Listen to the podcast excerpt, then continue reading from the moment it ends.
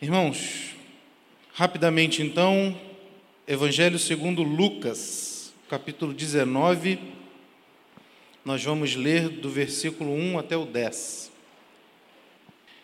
Irmãos, o Evangelho de Lucas, ele começa, é, ele tem um aspecto de carta, ele é um evangelho, mas ele é escrito por um destinatário. Né? E o autor, ele se preocupou, né, como é natural, colocar o destinatário ali na frente, para quem ele estava se dirigindo, e é um tal Teófilo. E é interessante que no início da, da, do texto, no primeiro capítulo, a gente vê que ele chama Teófilo de excelentíssimo Teófilo. Eu estou fazendo alguma coisa errada aqui na, na minha? Não, né? Então, deixa abençoe, meu querido. É, ele chama de excelentíssimo Teófilo. Então, denota que esse tal Teófilo era um cara importante, ele provavelmente tinha algum cargo ah, dentro da política ali, da, da polis, né, da cidade, é, importante. E é legal que o mesmo Teófilo é o destinatário do livro de Atos. Né? O, o livro, na verdade, ele foi uma, uma carta aberta, né? eu não posso chamar de carta, mas enfim, era um texto com um destinatário específico, mas era aberto. E circulou né, pelas cidades e pelas igrejas, falando do que aconteceu com os apóstolos após a ascensão. Fala da ascensão de Cristo e logo depois ah, ah, o que, que aconteceu com os discípulos. E ele já chama Teófilo em Atos só de Teófilo. Então, duas coisas aconteceram com esse cara, esse tal Teófilo. Ou ele ficou, de fato, muito próximo, muito íntimo do autor de Lucas e de, de Atos, provavelmente o mesmo autor, ou esse cara, por conta da fé em Cristo, perdeu a sua posição de relevância né, dentro do cenário político. Então, das duas coisas, uma. E nessa partezinha em que, em que o autor está descrevendo a chegada de Jesus a Jericó, é importante a gente entender o que, que era Jericó. Jericó era uma cidade é, linda. A gente tem que lembrar que aquela região ali é desértica, né? Então, é, o pastor até comentou aqui da viagem dele que era pedra para tudo quanto era lado, né? Você tinha alguma areia e tal, mas era um monte de pedregulho para cima e para baixo. Era uma terra muito árida, muito difícil. Mas em determinados pontos daquela região, a gente tem é, certas matas características da região. Né? Eu, sou, eu me considero péssimo o suficiente em geografia para não tentar descrever mais, mas a ideia é que Jericó era uma cidade que tinha palmeiras. É, Jericó em hebraico significa perfumado. Né? Então era, era uma cidade que exalava um cheiro, devia ter flores ali, a gente tinha, tinha que ter uma vegetação né, específica, uma cidade muito bonita, com um cheiro muito agradável. É, é tida como a cidade mais antiga do mundo, tida também como uma cidade mais baixa com relação ao nível do mar. Né? Então, a, a, dentro essas características são importantes para a gente entender que era uma cidade que concentrava muito dinheiro, era uma cidade agradável. Né? O rei Herodes tinha um palacete de inverno lá né, tinha um circuito turístico ali em volta. Então, era uma cidade que concentrava muito dinheiro. Inclusive, ela faz parte de uma tríade financeira da região, é, junto com Jerusalém e Cafarnaum. Né, isso é importante para a gente entender um pouquinho do personagem que a gente vai ah, discorrer um pouquinho agora nesse finalzinho de culto. Então, voltamos aqui para Lucas 19, de 1 a 10. Diz o seguinte: Jesus entrou em Jericó e atravessava a cidade. Havia ali um homem rico chamado Zaqueu, chefe dos publicanos. Ele queria ver quem era Jesus, mas sendo de pequena estatura, não o conseguia por causa da multidão. Assim correu adiante e subiu numa figueira brava para vê-lo, pois Jesus ia passar por ali. Quando Jesus chegou àquele lugar, olhou para cima e lhe disse: Zaqueu, desça depressa, quero ficar em sua casa hoje. Então ele desceu rapidamente e o recebeu com alegria. Todo o povo viu isso e começou a se queixar. Ele se hospedou na casa de um pecador. Mas Aqueu levantou-se e disse ao Senhor: Olha, Senhor, estou dando metade dos meus bens aos pobres, e se alguém extorquir alguma coisa, devolverei quatro vezes mais. Jesus lhe disse: Hoje houve salvação nesta casa, porque esse homem também é filho de Abraão, pois o filho do homem veio buscar e salvar o que estava perdido.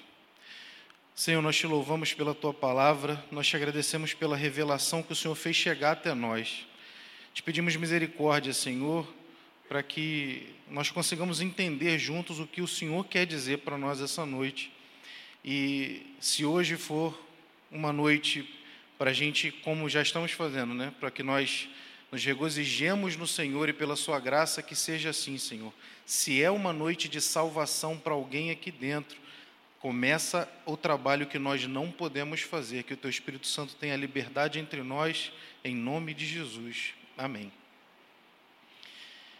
Quem era Zaqueu, irmãos? Zaqueu era o chefe dos cobradores de impostos. Para a gente entender quem era esse cara, a gente tem que entender quem eram os cobradores de impostos e saber depois quem era o chefe deles, certo? O cobrador de imposto era judeu. Isso dava um problema muito grande para ele socialmente. A gente tem que lembrar que o judeu ele não pensa como nós. Né? Falamos disso de manhã, inclusive. Nós temos uma é, uma característica de pensarmos no indivíduo. A gente pensa em nós, a gente pensa na nossa família, a gente ama a nossa família, a gente ama nossos amigos, a nossa igreja é uma comunidade que de fato é, a, a, gente sente carinho, a gente quer o melhor, mas o nosso modo de pensar, e é muito difícil explicar isso porque a gente não sabe outro modo, né? a gente nunca viveu isso. Mas o fato é que o nosso, nossa linha de pensamento é uma linha de autopreservação individual. A gente falou de um período na história chamado Iluminismo um tempo atrás, né? Falamos hoje de manhã disso. É, o que acontece é que naquele período se exacerbou essa ideia de que o pensamento humano ele é superior, ele é impressionante, ele é a única coisa necessária, a razão é a única forma de olhar o mundo. E dentro desse mesmo contexto, a gente exagerou o que já vinha dos gregos, numa ideia de que o indivíduo é fundamental. O indivíduo é importante. Então a gente tem esse pensamento. O judeu não, o muçulmano da mesma forma, né? O, o oriental de maneira geral, ele tem uma noção de vergonha e honra muito forte, esse contraponto. Então, quando ele vai fazer uma transgressão, é, ele, ele, ele, sabe que o que ele vai fazer é errado e ele quer, é, ele está refletindo no que ele está fazendo, ele não pensa nele e na prisão que ele vai sofrer ou nas represálias que ele vai sofrer. Ele pensa na vergonha que vai trazer para a família dele. Ele pensa que o grupo a quem ele pertence vai sofrer com a decisão dele, certo? Obviamente eu estou dizendo de maneira geral, né? Mas o fato é que o, o, a, o pensamento desse povo é um pensamento coletivo, né? E quando, você, quando um, um grupo de judeus percebe que existe um judeu que cobra impostos, que aumenta os impostos a mais do que o povo deveria pagar, para enriquecer, para amealhar dinheiro que não é dele. E é, é, ele, judeu, lutando contra o próprio povo em favor do opressor, que era Roma. Isso gerou um, um sentimento absolutamente negativo para essas pessoas. Né? E Zaqueu era o chefe desses caras. Então era um homem absolutamente rico. A gente tem que pensar, imposto funciona do mesmo jeito que funcionava, do mesmo jeito que funciona hoje, né? Então a gente né, produz, tem uma taxa que o governo diz, olha, você tem que pagar isso aqui, né? E quem determinava isso eram os cobradores. O chefe dos cobradores é que orientava nesse sentido, o nosso Zaqueu aqui. E esse cara, portanto, era absolutamente desprezado, odiado. Havia ojeriza a imagem dele. As pessoas baixavam a cabeça quando passavam por ele na rua. A coisa era tão grotesca com relação ao cobrador de impostos que o, o judaísmo rabínico ele tem uma, uns, uns textos chamados Mishnah. Esses textos são orientações da vida prática né, eles têm ligação com as leis dos profetas, né, nada transgride uma coisa a outra, mas é como se eles pegassem aquelas leis e, e, e tratassem de maneira mais prática possível o que é aquilo. Eram os rabinos escrevendo né, aqueles conselhos. E existe um tratado na Mishnah que diz que o judeu ele é permitido mentir para o cobrador de impostos, ou seja, a coisa era tão absurda que era permitido religiosamente o povo sonegar impostos porque era injusto. Né? Então, isso está é, dentro desse contexto. Além disso, o cara era baixinho, né? Eu, é importante dizer que ele é rico e mais rico do que o normal, porque ele é cobrador de impostos numa cidade importante, né? numa cidade rica. Então, isso aumenta ainda mais a, a coleta e mais a possibilidade dele roubar mesmo o dinheiro das pessoas, dizer que tem que pagar mais do que deveria. E era um homem pequeno, né? Os arqueólogos colocam que a média de altura de um homem daquela época, naquela região, era em torno ali de 1,65, 1,68 né, de altura. Então, pensa-se aí que Zaqueu tinha 1,50, né, 1,50 e pouquinho. Então, era um homem realmente muito pequenininho. Né, e faz sentido quando a gente pensa na árvore. Né? Mas antes da gente pensar na árvore, vamos voltar um pouquinho. Zaqueu, de novo, cobrador de impostos, era um funcionário público, né? um funcionário do Estado que trabalhava ali coletando impostos. Então, pensa no que estava acontecendo. Esse cara estava lá na repartição dele, né, sentadinho, chefiando a galera. Né, então, tinha os cobradores lá que eram ah, subordinados a ele, e ele estava lá tranquilo, fazendo o trabalho dele, ganhando aquela dinheirama danada, até que ele escuta que Jesus estava passando pela cidade. Ele tem vontade de saber quem é esse cara, de ver o tal Jesus, e de fato ele sai, mas era um cara muito pequeno, uma multidão danada, então ele encontra uma figueira brava. Interessante a figueira brava. A figueira, a brava, né, especificamente, ela é uma, uma árvore grossa, ela tem um, um tronco muito forte, mas a disposição dos troncos, do, do, dos galhos, e eram galhos firmes, grossos, eram paralelos ao chão. Então fazia como que uma escadinha. Né? Facilitava, porque pensem vocês comigo aqui. Né? Eu tenho 1,81m de altura, todos os quilos possíveis, e subir em árvore não é uma coisa assim, completamente simples. Né? Eu, pelo menos, eu não me lembro de ver macaco gordo por aí. O macaco, ele, apesar de ser pesado, ele é sempre tranquilo, porque a árvore é complicado para aguentar o cara. Ele, pequenininho, como é que esse cara vai conseguir subir numa árvore? É uma decisão que não cabe para a estatura dele, é esquisito mas ele consegue justamente por isso. É uma árvore que é, é muito propícia, é a melhor árvore possível para se escalar, porque ela faz como se fosse uma escadinha. Né? E como é que acontece? Aquela multidão toda, Jesus está passando, caminhando né, ali para Jerusalém e passa ali pela cidade.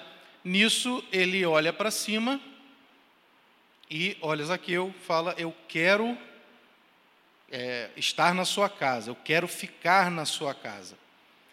Eu não sei vocês, mas toda vez que eu leio isso, eu penso, Jesus era um ousado, né? Era um cara mal educado. Porque a gente não chega na casa do fulano e fala, oh, vou comer na tua casa. Não. Né? É, é esquisito isso, né? parece uma, uma coisa, não é razoável. E me debrucei sobre isso um pouco durante a semana, percebi que isso não é uma coisa comum para eles também. Né? Então, é, era igualmente esquisito Jesus olhar para o cara e falar: Olha só, vou comer na tua casa, estou afim de ir lá, então prepara tudo lá. E Jesus não estava sozinho, tinha uma comitiva com ele, então era uma galera que ele tinha que hospedar lá. E eu fiquei me perguntando por que, que Jesus estava fazendo isso, por que, que Jesus olhou justamente para aquele cara. Né? Por que aquele homem em cima daquela árvore, um homem que era desprezado, odiado, pecador, né? ele, ele, ele reconhecidamente pela população como pecador, e a gente olha para Zaqueu como pecador e a gente, a gente se enxerga. É, na verdade, irmãos, quando Jesus diz, e é muito forte a, a, forma como ele coloca, ele diz: Quero ficar na sua casa hoje. Ele não pergunta, poderia, ele não pergunta com, com, com jeitinho, ele diz: Quero, ele estabelece a vontade dele. Jesus tinha vontade de passar o tempo na casa dele. Jesus estava atrás de relacionamento com Zaqueu. A palavra-chave é essa. Quando Jesus fala isso, Jesus coloca claramente: Eu quero ter relacionamento com você. Mas Jesus não foi lá pegar Zaqueu pela orelha dizer: Vamos lá para sua casa comer. Zaqueu tem uma resposta para esse convite de Jesus, o convite de ter relacionamento com Ele. E a gente não tem. É, muito que aconte... a, a, a, descrição do que de fato aconteceu entre é, Zaqueu descer e ir com Jesus para casa e o momento seguinte. Mas o fato é que houve uma transformação em Zaqueu. É, a, a, postura do povo, inclusive, né, quando Zaqueu desce, o povo está dizendo: não, ele é pecador, é, ele, ele não cumpre a lei. Né? A gente tem que lembrar que a gente está no judaísmo aqui. Né? O judaísmo ele trabalha com lei e, e propostas de ação. Então, ser religioso ou não pecar, ou seja, Cumprir a lei é o não pecar. Então, se eu sou um pecador, eu não estou cumprindo a lei. Existem determinações que o judaísmo obriga o praticante a fazer e ele não estava fazendo, por isso, então, era um pecador. Certo? Tudo bem até aqui? Um monte de informaçãozinha, né? Mas vamos tranquilo que vai dar tudo certo no final. É, estabelecemos, então, quem Zaqueu era. Estabelecemos que Jesus quis ter relacionamento com Zaqueu Estabelecemos que Zaqueu aceitou ter relacionamento com Jesus, desceu da árvore feliz, a Bíblia coloca que ele estava contente em descer da árvore e receber Jesus, e a gente estabeleceu que a população sabia o óbvio: somos pecadores. Zaqueu era pecador. O problema é que a população, ela, ela é, e é sempre assim, né? A gente quando é apontado por alguém, normalmente quem aponta não. Por isso que a gente não pode julgar, né? Quem aponta não entende quem é. Né? Tem uma brincadeira que fala quando a gente aponta para o cara, tem três apontando para a gente, né? É mais ou menos por aí. Mas sempre que a gente tem alguém, como a população aqui, apontando, aquele homem é um sujo, é um pecador, a gente tem que se lembrar quem nós somos. Né? Quem, de que, que a gente é feito? A gente é feito de corrupção. Mas a gente não sabe, de fato, pelo, pelo texto, a gente não sabe o que acontece entre o momento em que Jesus se encontra e vai para a casa de Zaqueu e o momento seguinte nessa transformação. Mas eu queria que vocês prestassem atenção um pouquinho aqui no versículo 8. Porque no 8 a gente tem a descrição do que acontece depois. Vai dizendo assim: Mas Zaqueu levantou-se e disse ao Senhor: Olha, Senhor, estou dando a metade dos meus bens aos pobres, e se alguém extorquir alguma coisa, devolverei quatro vezes mais. A gente lê isso aqui rápido, ampassando, e fica feliz. Nossa, que legal, ele, ele mudou. Mas a gente falha, às vezes, de pensar nos detalhes. A, a riqueza está no detalhe. Duas coisas ele disse que ia fazer. Ele ia fazer uma doação da metade dos bens, certo? Ele ia doar aos pobres, então ele ia fazer caridade e a segunda coisa, ele ia restituir quatro vezes mais o que ele roubou. Tudo bem? Pequenos detalhes. Lembra que a população chamou de pecador, não foi? Pecador é o cara que não cumpre a lei, certo? Pois bem, a lei mosaica estabelece que a caridade ela é importante para o povo e é, é, considerado um homem justo aquele que entrega 20% do que tem para os pobres, as viúvas e os estrangeiros. 20%, isso está na lei. 20% do que ele tem, ele entrega para a viúva, para o pobre, para o órfão, para o estrangeiro, e isso é, é, o cuidado com essas minorias, com essas pessoas necessitadas, é muito importante para a religião judaica. Então, a gente olha para esse cara e fala: se ele está entregando metade, era para entregar 20, ele seria justo, ele está entregando 50. Há uma mudança aí. E esse 50% é, essa, essa coisa da, da, de colocar metade é um exagero da própria lei. A gente tem que lembrar que o pecador é o que não cumpre a lei, então o pecador, após o encontro de Jesus, ele passa a cumprir a lei de maneira exagerada. Ele passa a andar diferente, a tomar decisões diferentes. Ele entrega metade do que tem para a caridade. E ele não fala vou entregar, não, ele fala estou entregando. Tá? É uma ação contínua, ele já decidiu e está executando. Mas aí tem a restituição em quatro vezes. O que isso significa? Em Levítico, nós temos uma série de orientações para a restituição necessária de quem rouba. E uma das maiores, se eu não me engano, é a maior, eu posso estar errado, mas eu acho que é a maior restituição possível, é quando se rouba gado vivo e se mata esse gado e vende. Então, você pega lá ovelha, carneiro, é, qualquer coisa que seja ali, você rouba de alguém, abate e vende, você, pela lei mosaica, você tem que entregar quatro vezes o que, o que foi roubado. Você devolve para quem você roubou quatro vezes o que fez. Esse quatro vezes que ele coloca ali não é uma coincidência, ele não está chutando esse número do nada. Ele é judeu. Ele é filho de Abraão, ele é povo de Deus, ele entende a lei e sabe a quem se reportar. Então ele olha para Jesus, aquele rabino impressionante, aquele mestre que falava diferente, que tinha autoridade, ele olha para aquele Senhor que ele já reconhece e diz: Eu vou cumprir a lei, eu vou andar diferente. Eu vou fazer o que eu tenho que fazer, eu vou agir de maneira correta, eu vou restituir quatro vezes. Irmãos, três coisas que nós tiramos desse texto, eu queria que você caminhasse comigo nesse finalzinho. Três lições importantíssimas com esse contato que Jesus tem com Zaqueu. Primeira, Jesus nos enxerga na multidão e nos convida. Meu querido, eu sei que a gente fica, às vezes, se escondendo no meio da multidão. É fácil às vezes, né? A gente está na igreja, um monte de gente, nós somos uma igreja grande.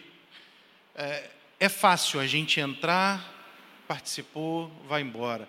É fácil no meio daquele monte de gente a gente passar despercebido, mas é impressionante como Jesus é incapaz de enxergar multidões. Ele não vê multidão, ele vê indivíduo. Ele vê você, ele vê a mim, ele viu Zaqueu. Para ele, e Deus se mostra da mesma maneira, muito parecido, é, ele vê que nós somos pecadores, ele podia deixar de lado e deixar a gente passar pela torrente de pessoas, mas ele não faz isso, ele nunca faz. A sensação que, que temos quando a gente olha a Escritura com cuidado é que, de fato, Jesus não enxerga um monte de gente, ele enxerga todo mundo. Ele enxerga todo mundo e cada um. O segundo ponto é que algumas pessoas falam sem perceber que todos somos pecadores. Sempre vai ter o cara, sempre vai ter. Aquela pessoa que vai, quando você está tentando mudar de vida, quando você está tá, é, decidido a se reencontrar com Jesus, a ter um relacionamento com Jesus, é impressionante como sempre tem alguém que aponta e fala: Mas você fuma, cara. Você não pode ter relacionamento com Jesus enquanto você está fumando. Primeiro você para de fumar, depois você começa a caminhar com Jesus. Você não pode vir para a casa do Senhor fumando, isso não existe. Cara, tu, tu bebe. Faz sentido. Você não pode gostar de cerveja e gostar de Jesus ao mesmo tempo. Primeiro você larga a cerveja, depois você se encontra com Jesus. Você é gay, cara você rouba, você trai o seu marido, você espanca os seus filhos. Todo mundo está pensando em alguma coisa aí? Me ajuda aí, porque eu não vou ficar também citando tudo. Esse pecado que você está pensando aí, que é um pecado recorrente, que te fere, isso que às vezes você quase tenta deixar te definir, mas não te define, porque é Jesus quem vai te definir. Esse pecado contra o qual você luta, você sempre tem alguém. Primeiro você deixa isso de lado, depois você vem. Queridos, vou perguntar a vocês, eu queria que vocês respondessem de fato, falem alto para mim. Zaqueu mudou a sua caminhada antes ou depois de se encontrar com Jesus? Fala alto. Foi depois. Por que, que a gente tem a mania de falar para o outro, principalmente, que é mole, né? É mole. A gente fala para o outro, cara, você tem que se consertar primeiro para depois você vir para a casa do Senhor. Primeiro você tem que se livrar disso aí, depois você vem, você vai estar tá limpo, você vai vir. Deixa eu te dar uma notícia, você não vai estar tá limpo nunca. Você não está limpo, a gente continua pecando o tempo inteiro. Primeiro, Zaqueu se encontrou com Jesus. Primeiro, Jesus disse para ele: Eu quero ter relacionamento com você. Depois, ele disse: Tá bom, vou descer, a gente vai para casa. Ele aceita o relacionamento, ele passa tempo com Jesus. Passando tempo com Jesus, é que a gente vai ter mudança de comportamento, é que a gente vai ter a mudança de vida, é que a gente vai ter um pecador, o cara que não cumpria a lei, para um cara que de fato cumpre a lei. Certo? Fez sentido? Tem mais dois detalhezinhos antes da gente terminar.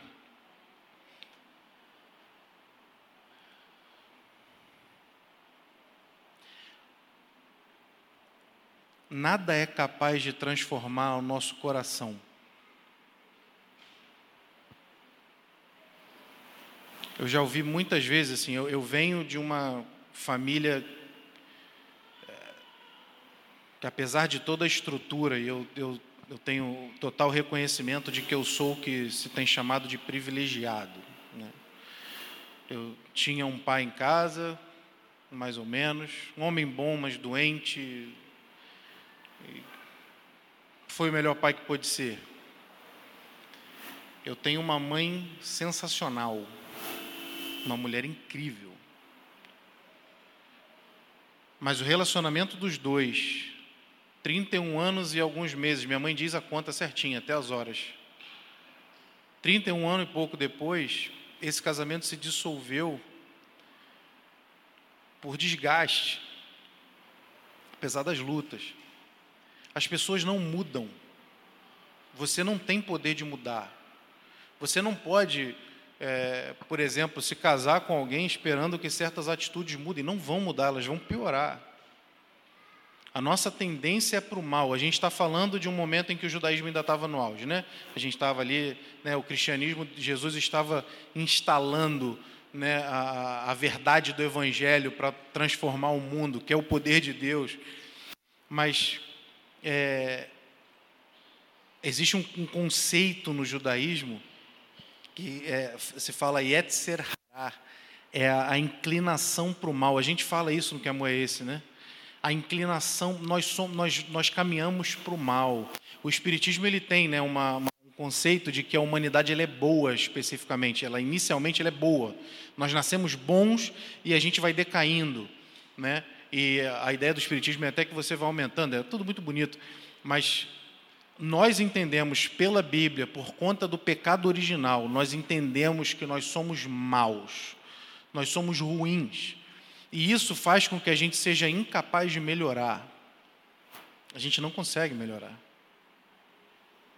Mas quando um, um publicano, quando o chefe dos cobradores de impostos, o homem mais sujo possível, mais corrupto possível, quando esse cara, impossível de se reconciliar com o que é bom e é correto, quando esse cara se encontra com Jesus, há transformação. O que aconteceu com esse nosso irmão em Cristo agora, que o pastor Marcão teve a missão de conduzir ao Senhor no meio desse deserto, o que aconteceu com ele foi um encontro com Jesus e ele disse: A minha vida vai ser diferente agora. O pastor deu testemunho aqui. A vida dele vai ser diferente agora porque ele sozinho não consegue mudar, eu sozinho não consigo mudar, mas quando a gente topa ter relacionamento com Jesus, quando a gente aceita o convite que ele faz de caminhar conosco, quando a gente tem esse encontro com ele, ele faz a mudança. Ele transforma o pecador em um cara que cumpre a lei. Ele transforma um perdido em salvo. E a gente vê aqui, caminhando já para o nosso final, Jesus lhe disse, o versículo 9. Jesus lhe disse: Houve salvação nessa casa hoje, porque esse homem também é filho de Abraão. E aí o 10: Pois o filho do homem veio buscar e salvar o que estava perdido. Queridos, esse perdido que Jesus falou aí é a palavra apololos, é destruído. Destruído no sentido de fragmentado, um vaso de cristal que se quebra. Quem já conseguiu colar um vaso de cristal aqui, me ajuda a entender como você fez isso, porque não dá ele se espatifa completamente com fagulhinha de vidro para todo lado.